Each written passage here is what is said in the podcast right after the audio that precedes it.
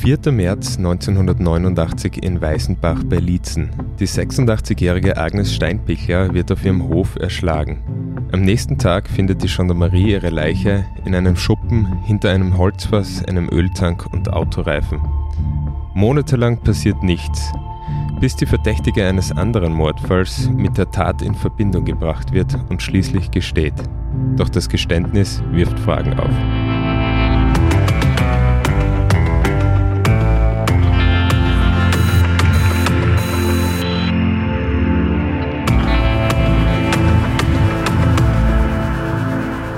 Herzlich willkommen bei Delikt, dem Kriminalpodcast der Kleine Zeitung über Fälle aus der Steiermark und aus Kärnten.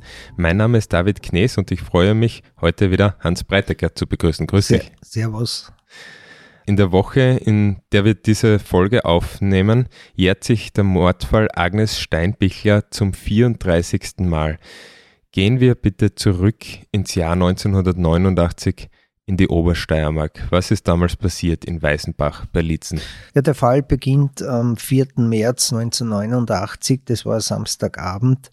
Die Agnes Steinbichler war in ihrem Haus, sie bewohnte einem, einen Bauernhof in Weißenbach bei Lietzen mit ihren geistig behinderten Sohn und der war schon in seinem Zimmer und hat dann gehört, dass es klopft hat. Es war schon finster und die Agnes Steinbichler hat aufgemacht und der Sohn hat noch gehört, äh, dass sie die Bemerkung gemacht hat, ah, ihr seid es oder es seid es im mhm. Dialekt, ihr seid es. Und davon könnte man ableiten, dass das Leute waren, erstens einmal zwei Personen waren mindestens und sie die Leute gekannt hat.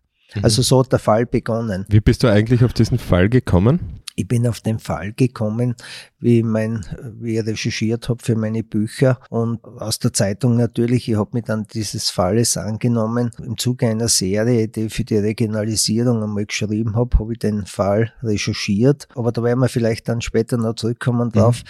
Daraufhin hat sich bei mir jemand gemeldet, der, das werde ich dann noch schildern, der meiner Meinung nach mit der Tat in Verbindung zu bringen ist.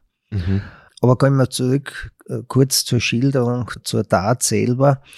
Der Mattelschweiger, so hat der Sohn geheißen, hat dann kurz nachgesehen und nachdem er die Mutter nicht gefunden hat, ist er schlafen gegangen. In der Früh war die Mutter immer noch nicht im Haus. Mhm. Dann hat er auch wieder versucht, sie zu finden. Es ist nicht gelungen. Dann ist er zu einem Nachbarn und hat ihm erzählt, dass seine Mutter verschwunden ist. Und dieser Nachbar hat dann die Gendarmerie verständigt. Äh, die sind dann gekommen mit einem Hund, mit einem Suchhund und der hat dann die Agnes Steinbichler gefunden hinter den Tanks. In einem Schuppen am Hof. In einem Nebengebäude, ja, Schuppen. Ihr, ihr Kleid war hochgeschoben. Es hätte sollen aussehen wie ein Sexualmord. So hat man den Eindruck gehabt, dass der Mörder oder die Mörder einen Sexualmord vortäuschen wollten. Das war es aber nicht. Das war es aber nicht, wie man dann, wie sich dann später herausgestellt hat. Es ist dann eine blutige Latte gefunden worden. Das dürfte Zaunlatte, das dürfte mhm. die Tatwaffe gewesen sein. Ja, und die Ermittlungen haben wir begonnen und da sind auch Fehler passiert. Ein Fehler war meiner Meinung nach, dass man sich zu sehr auf den Mattelschweiger konzentriert hat, weil man vermutet hat, dass er seine Mutter umgebracht haben könnte. Mhm. Das hat sich schon mal Stunden oder Tage äh, hinausgezögert dann. Konnte das dann ausgeschlossen werden? Ja, das hat man dann an, anhand, aufgrund der Spuren ausschließen können, dass er mit der Tat was zu tun hat. Ja. Es ist dann auch ermittelt worden im Umfeld der Frau Steinbichler. Und zwar hat sie den Hof übergeben wollen oder zugesagt gehabt, dass sie den Hof übergibt mhm. an, an weitschichtigen Verwandten. Und der hat sich verpflichtet oder hat eingewilligt, äh, dass sie im Hof bleiben kann und die geistig behinderte Tochter, die in einem Pflegeheim gewohnt hat, in Schwanberg, zu ihr zurück kann. Sie wollte, dass die Tochter bei ihr zu Hause versorgt wird. Mhm. Da dazu gesagt, nachdem sie aber da überhaupt nichts getan hat, in dieser Richtung hat sie dann diese Abmachung äh, rückgängig machen wollen. Und das hätte an dem Tag, an dem die Leiche gefunden worden ist, noch eine Aussprache gegeben, eine allerletzte, mhm. was diese Übergabe betrifft. Und die hat ja nicht mehr stattfinden können, weil sie bereits tot war zu dem Zeitpunkt. Jetzt hat man natürlich auch die Spuren zu diesem weitschichtigen Verwandten verfolgt. Ja, und da ist auch wieder ein Fehler passiert. Da hat der Kriminalbeamte im Auto seiner Lebensgefährtin auf der Fußmatte Blutspuren gefunden. Das war ganz ein junger Mordermittler und der hat es seinem Chef mitgeteilt. Der hat dann gemeint, er soll sich um das kümmern, was man ihn anschafft und nicht jetzt das, dass er sich übermäßig selber einbringt. Sie wissen schon, was sie tun. Auf jeden Fall äh, ist diese Fußmatte nie untersucht worden. Aha. Ich habe mit ihm gesprochen vor noch gar nicht allzu langer Zeit. Der schwört Stein und Bein, dass das Blut war. Dann hat es noch eine Spur gegeben. Das waren Schuhabdrücke, Größe 38 von Moonboots. Und diese Größe hat die Gattin des weitschichtigen Verbannten getragen.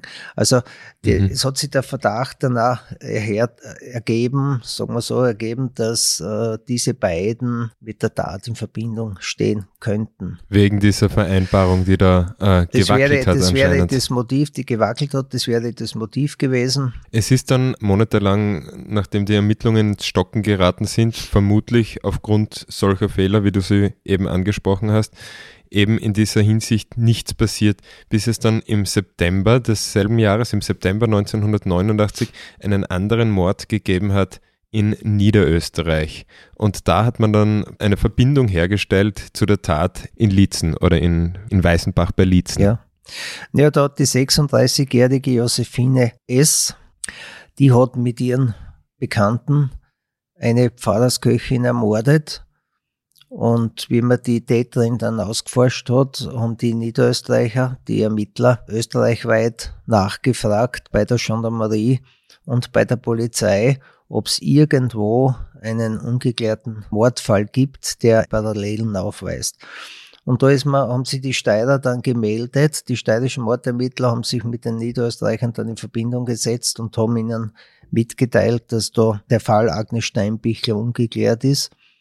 Und im Zuge dieser Recherchen hat man dann festgestellt, dass die Josephine S. zum fraglichen Zeitpunkt auf der Wurzeralm, die Wurzeralm liegt im, im oberösterreichischen Grenzgebiet zur Steiermark, äh, auf einer Hütte gearbeitet hat, aber entlassen worden ist. Aber sie war zu dem Zeitpunkt noch oben. Mhm darauf hat man dann die Ermittlungen, die weiteren aufgebaut. Und da sind wieder Fehler passiert, die meiner Meinung nach absolut nicht passieren hätten dürfen. Ja. Bevor die Steirer richtig involviert worden sind, die Niederösterreicher dann, wie sie gewusst haben, dass da einen ungeklärten Mord gibt, bevor sie sich mit den Steirern getroffen haben, sind sie mit der Josephine S. zum Tatort in Weißenbach gefahren. Jetzt hat die da dort Kenntnisse erlangt und einige Details erfahren. In weiterer Folge ist sie unter Druck gesetzt worden, wie das halt so ist, und sie ist verhört worden stundenlang und irgendwann hat sie ein Mordgeständnis abgelegt. Wie das halt so ist, was meinst du mit diesem Satz? Passiert das öfters, dass wenn man einen Verdächtigen hat, dass ich weiß nicht warum, vielleicht weil der Ermittlungsdruck, der öffentliche oder mediale Druck so groß ist, aber warum kommt das vor bei Ermittlungen, dass dann Zeugen oder Verdächtige unter Druck gesetzt werden, um ein Geständnis ihnen zu entlocken, wenn man sich vielleicht gar nicht sicher ist, dass man da den oder die richtige hat? Naja, die Niederösterreicher dürften sich schon sicher gewesen sein, dass die richtige ist, die Steirer vermutlich auch. Aber wenn, das läuft ja dann so ab, du musst ja, wenn, wenn kein Geständnis da ist und wenn einiges dafür spricht, dass du unter Umständen den Täter hast, aber es ist noch nichts da, du musst ja, ja Beweise und Indizien zusammentragen und äh, da kommt es natürlich, da baust du Druck auf. Sie hat ja behauptet, dann sie sei bei der Vernehmung mit einem Telefonbuch geschlagen worden von dem niederösterreichischen Mordermittler, nicht mhm. von den Steirern, sondern von den Niederösterreichern. Aber einen Druck hat sie ganz sicher gehabt, wenn sie stundenlang verhört wird. Das läuft eben ja. so bei Ermittlungen, weil sonst würdest du nie ein Geständnis kriegen. Naja, da geht es wahrscheinlich auch darum, dass man dann vielleicht versucht, in der Aussage Widersprüche zu entdecken, die ja, wahrscheinlich leichter passieren, ja, wenn natürlich. man sich selbst etwas ja. unter Druck gefühlt Aber hat. Aber der größte Fehler war eben, dass die, ohne sich abzusprechen, dass die gleich mit ihr zum Tatort gefahren sind. Jetzt hat sie mhm. gewusst, ist mit einer Zaunlatten erschlagen worden. Sie hat die Örtlichkeit des Tatortes gekannt und das hat sie geschildert. Nicht? Auch später, sie ist dann wegen Mord angeklagt worden und hat auch dann während der Gerichtsverhandlung, das Geständnis hat sie natürlich widerrufen, aber sie hat dann gezeigt, wie sie auf den Kopf kaut hat mit einer Latte, äh, allerdings äh, hat das hinten und vorne nicht gestimmt. Ja, was wäre denn überhaupt ihr Motiv gewesen? Weil sie war ja weder bekannt noch verwandt mit der Agnes Steinpichler. Na, was wäre das Motiv gewesen? Da vom Motiv, da ist mir ausgegangen Frust rein Frust, weil sie gekündigt worden ist, hat man gesagt, sie hat einen Frust, sie war frustriert, sie ist mit dieser Standseilbahn von der Wurzalm nach Lietzen hinuntergefahren und hat sich dann nach Weißenbach begeben und hat die erstbeste Frau erschlagen, die untergekommen ist. Das ist aber auch etwas weit hergeholt, oder? Ja, das Motiv selber nicht, das gibt's immer wieder, solch, äh, solche Dinge gibt's immer wieder, dass jemand aus Frust, aus, aus Hass, aus Grant, aus äh, irgendwelchen anderen Gründen jemanden ermordet. Aber bei der äh, Josephine S. wäre sich das zeitlich nicht mehr ausgegangen, dass mhm. sie von der Wurzelalm nach Weißenbach gelangt. In dieser Zeit hätte sie es nicht schaffen können. Man hat gesagt, ja, die ist mit der Seilbahn, mit dieser Standseilbahn nach Lietzen gefahren und die ist dann halt nach Weißenbach. Da hätte sie zu Fuß nach Weißenbach müssen, das sind auch einige Kilometer. Nur der springende Punkt war der, und das hätte man eigentlich schon am Beginn der Ermittlungen erkennen müssen. Es hat eine Feier gegeben, in diesem Gasthaus, wo sie beschäftigt gewesen ist. Mhm und aber, aber schon entlassen war zu dem Zeitpunkt. Da ist sie noch gegen 20 Uhr gesehen worden. Die Standseilbahn, die letzte, ist viel früher gegangen. Das heißt, sie hätte müssen zu Fuß nach Litzen und sie hätte müssen zu Fuß weiter nach Weißenbach. Und das geht sie zeitlich absolut nicht ja, aus. Um 17 Uhr ist die letzte Bahn gegangen. Ja, ja das ist drei Stunden früher, circa drei Stunden früher. Und sie ist aber noch äh, 20 Uhr gesehen gegen worden. 20 Uhr um gesehen worden. Da gibt's Zeugenaussagen, das sind sogar Obersteirer, die dort gefeiert haben. Und die haben sie erinnern können dran. Und sie ist letztlich dann ja auch freigesprochen worden in diesem Fall. In diesem Fall, sie ist aber nicht freigekommen, sondern sie ist wieder zurückgebracht worden nach Niederösterreich ja. und hat dann für diesen Mord in Niederösterreich, ich glaube 20 Jahre oder lebenslang, ich weiß das nicht ganz mhm. genau, ich habe den Fall nicht mehr so verfolgt damals, ja. äh, bekommen. Sie ist aber jetzt schon wieder auf freien Fuß. Den Mord an der Pfarrersköchin, Raubmord. Genau. Zum Fall Agnes Steinbichler wäre vielleicht noch zu sagen, dass man, wie gesagt, also ich bin überzeugt davon, dass der Täter im engeren Umfeld der Frau zu finden ist oder die Täter. Was auch ganz komisch war, ich habe 2001 oder 2002 eine Serie geschrieben über ungeklärte Morde, die regional erschienen ist in den Regionalausgaben der kleinen Zeitung. Und da war auch der Fall Agnes Steinbichler, der ist im Bezirk Lietzen damals erschienen. Und daraufhin habe ich von diesen weitschichtigen Verwandten, den ich genannt habe, einen Anruf bekommen was mich sehr verwundert hat, war er halt mich darauf hingewiesen hat, dass man darüber nichts mehr schreiben sollte, dass es sich wundert, dass da was geschrieben wird, weil eh alles äh, ungeklärt ist und, und der Täter nicht gefunden werden konnte. Und das war's eigentlich. Und eben, wie dann mein Buch erschienen ist im Jahr 2012, da kommt dieser Fall ja auch vor, mhm. da hat sich dann bei mir eine andere Verwandte gemeldet und hat mich dezidiert auf diese Spur zu dem weitschichtigen Verwandten hingebracht und hat ja. meint, ich glaube schon, dass die, die, das die richtige Spur ist zum Täter. Ich bin dann hingefahren zu dieser Hinweisgeberin und habe mit ihr gesprochen. Die hat das alles bestätigt noch einmal, was sie mir eh schon geschrieben hat, beziehungsweise am Telefon gesagt hat, weil ich auch telefoniert habe vorher mit ihr. Und ich habe dann eines gemacht. Ich habe den äh, Betroffenen, diesen weitschichtigen Verwandten, dann gebeten zur Gespräch ins Büro, in das Litzener Büro. Der ist tatsächlich sofort gekommen, das war es am selben Tag und völlig überraschend für ihn, weil er ja nicht gewusst hat, dass ich oben bin.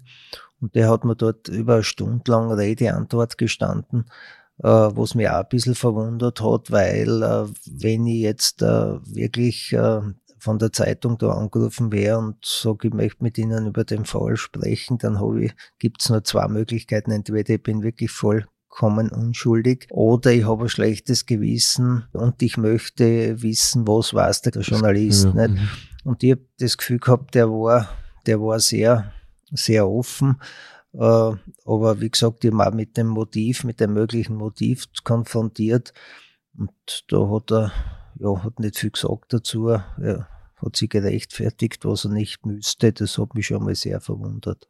Das habe ich, glaube ich, eh schon erwähnt, dass die Frau von ihm 38er Mundputz getragen hat, ja. die aber auch nie untersucht worden sind. Das ist nicht überprüft worden. Ich weiß es nicht warum, aber das hätte alles. Das hätte mit den Spuren und Tatort zusammengepasst. Das hätte mit den Spuren zusammengepasst. Zu der Josephine S. wäre noch zu sagen, dass sie wesentlich größere Schuhe getragen hat. Also und gar keinen Mundputz besessen und keinen hat. Mundputz besessen hat. Das war, war dann auch ein Grund, warum sie freigesprochen worden ist. Aber ich glaube, ich glaube, dass dieser Fall als Cold Case durchaus zum Aufklären wäre, wenn man die Ermittlungen äh, wieder aufnehmen würde. Es hat Ansätze gegeben, ja. eh in der Zeit, äh, wo ich den Hinweis gekriegt habe von einer Verwandten. Aber das ist dann aus Kostengründen wieder nicht gemacht worden. Mhm ja, vielleicht wird es irgendwann einmal aufgerollt. Wir wissen, Mord verjährt in Österreich nicht und wenn der Täter oder die Täter noch am Leben sind, können sie sich äh, keineswegs sicher sein, dass sie auf ewig damit davonkommen. Nein, in Österreich verjährt Mord nicht, im Gegensatz zu anderen Ländern, aber Deutschland, Österreich, wenn man einen Mord begeht, dann muss man sein Leben lang rechnen, damit verfolgt zu werden. Mhm. Und da habe ich gute Hoffnung, dass das irgendwann doch einmal geklärt wird, beziehungsweise halt, dass es zur Anklage kommt und ja. dass der Wortfall gesühnt wird. Ja, wir haben schon in einigen Fällen erlebt, dass es eben wirklich nach Jahren oder sogar Jahrzehnten dann noch zu Spuren und Hinweisen kommt oder eben manchmal ist es eine Zuschrift, die dann irgendwie eine Spur auf einen Täter, eine Täterin lenkt und die Ermittlungen wieder in Gange kommen und dann letztendlich doch jemand für diese Tat zur Rechenschaft gezogen werden kann. Vielleicht ist es ja auch in diesem Fall so. Ja, Deutschland zeigt es uns ja nicht. In Deutschland werden oft 30 Jahre alte Morde noch aufgeklärt durch die DNA-Untersuchungen. Nur in Deutschland tun sie sich ein bisschen leicht. Ich glaube, wir haben das eh schon mal in einem Podcast gesagt, ja. wie das abläuft. Die deutschen Behörden können Massen-DNA-Tests in Auftrag geben. Das heißt, wenn jetzt ein Sexualmord passiert ist in einem Ort, dann kann man auch nach 30 Jahren jetzt die männliche Bevölkerung äh, dazu auffordern, einen DNA-Test abzugeben. Mhm. Das geht in Österreich nicht. Diese Massentests gibt es in Österreich nicht. Und da gibt es keine gesetzliche Grundlage dafür. Ja. Und wir können DNA auswerten, wenn man einen konkreten Tatverdacht gegen irgendjemand hat, nicht? Aber die Deutschen lassen dann die Männer aus einem ganzen Ort antreten und, äh, ja, und haben durchaus Erfolg mit dieser Methode. Mhm. Ja, ist wahrscheinlich für einige aus Sicht den Persönlichkeitsrechten vielleicht nicht ganz unproblematisch, aber führt anscheinend regelmäßig zu Erfolgen. Ich halte es für unproblematisch, ganz ehrlich, weil es der Sache dient. Und ich denke mal, es gibt ja auch äh, Leute, die unschuldig in Verdacht geraten, die kann man dann sehr wohl entlasten, wenn man die Gewissheit hat. Nicht? Und dann müssen wir müssen auch an die Angehörigen denken. Ich weiß nicht, für, wie das im, im Fall der Agnes Steinbichel ist, die, ob diese noch engere Verwandte, glaube ich, hat sie ja nicht mehr, aber mhm äh, versetzen wir uns in die Lage, wenn jetzt da ein Kind ermordet wird, ein junger Mensch ermordet wird, die Familie weiß nicht, wer der Täter ist, es gibt mehrere Verdächtige, es wird nicht geklärt, äh, die leiden ihr Leben lang. Mhm. Man ist ja auch denen gegenüber verpflichtet, alles zu tun, um eine Tat aufzuklären. Und ich glaube schon, dass es gerechtfertigt wäre, in solchen Fällen äh, mit allen Mitteln zu arbeiten, mhm. auch mit Massen-DNA-Tests. Aber wie gesagt, in Österreich gibt es dafür die gesetzliche Grundlage nicht. Ja, es ist eine politische, eine gesellschaftliche Entscheidung oder Debatte wahrscheinlich, die man ähm, nicht so leicht wird lösen können. Da geht es auch um Fragen der Verhältnismäßigkeit und eben das sind dann ja Ansichten zu eben Persönlichkeitsrechten, wo wirklich Leute kein gutes Gefühl dabei haben, äh, ihre DNA und damit ihre intimste Information oder eine ihrer intimsten Informationen dem Staat dann am Ende doch preiszugeben und dass das der Grund ist, warum diese Debatte nicht ganz einfach zu lösen ist. Ich weiß es nicht, ja. ich kenne die politische äh, Ansicht nicht äh, zu diesem Thema. Es ist nie, was ich mir erinnern äh, kann, hat es in Österreich darüber noch keine Diskussion gegeben. Aber es ist ja oft so, bei einem Fall, dass 10 oder 20 DNA-Tests gemacht wird, wo man sagt, der könnte es sein, der könnte es sein, im Zuge des Ausschließungsverfahrens. Mhm. Also der gibt ja sein DNA ab. Und ja. ich denke mir halt, äh, wenn, wenn man einen ungeklärten Mordfall klären kann, dann müssen diese Mittel eigentlich erlaubt sein. Das würde uns interessieren, wie unsere Hörerinnen und Hörer darüber denken. Im Artikel zum Podcast könnt ihr gerne die Kommentarfunktion nutzen, um über diese Frage zu diskutieren. Uns interessiert eure Meinung. Ähm, was mich noch an diesen Fall erinnert hat, ist ein aktueller Fall aus Kärnten. Da haben heute gerade, also wir nehmen diesen Podcast Anfang März auf, äh, unsere Kollegen aus dem Bundesland Kärnten wieder darüber geschrieben, weil es eine neue Entwicklung gegeben hat. Da gab es einen Mord an einer 62-jährigen Pensionistin, die ist vor einer Aufbahrungshalle in Edling niedergeschlagen und liegen gelassen worden und in einer eiskalten Nacht, da hat es minus 15 Grad gehabt, erfroren. Lang gab es da keinen Hinweis auf den Täter und da sind aber jetzt auch drei Männer aus dem privaten Umfeld der Frau unter Verdacht geraten. Und zwar wurde die Frau in der Nacht von 7. auf 8. Februar nach einem Besuch bei einem Bekannten entweder mit Fäusten oder einem, das weiß man noch nicht, unbekannten Gegenstand erschlagen oder geschlagen. Und danach ist sie vor der Aufbahrungshalle in Edling in der Gemeinde Eberndorf verletzt zu Boden gegangen. Man weiß auch nicht, ob sie bewusstlos oder bewegungsunfähig oder beides war und wurde vom Täter einfach liegen gelassen. Und sie hatte keine Überlebenschance. Wie gesagt, bei Temperaturen von minus 15 Grad ist sie schnell erfroren. Und ein Mädchen hat dann auf dem Weg zur Bushaltestelle dann am Morgen die schreckliche Entdeckung gemacht und die Leiche gefunden. Und jetzt gibt es eben Anhaltspunkte, dass sie kein zufälliges Opfer war, sondern sich eben Täter und Opfer gekannt haben dürften. Also in diesem Kärntner Fall tut sich gerade einiges. Vielleicht äh, hat man da ja wirklich in nächster Zeit dann den Täter oder die Täter und vielleicht ist das auch noch so im Mordfall Agnes Steinbichler, auch wenn dieser Fall bereits Jahrzehnte zurückliegt. Lieber Hans, danke, dass du uns diesen Fall mitgebracht hast. Ich hoffe, bei deiner heutigen Mondscheinwanderung auf bestes Wetter für dich. Wo geht's hin? Altes Almhaus Richtung Salzstiegel. Vielen Dank für das Gespräch, Hans Breitecker. Mein Name ist David Knees. Ich bedanke mich bei euch recht herzlich fürs Dabeisein bei Delikt, dem Kriminalpodcast der kleinen Zeitung. Falls ihr Fragen, Anregungen oder Kritik habt, könnt ihr mir schreiben unter david.knees.kleinezeitung.at. Bis zum nächsten Mal bei Delikt.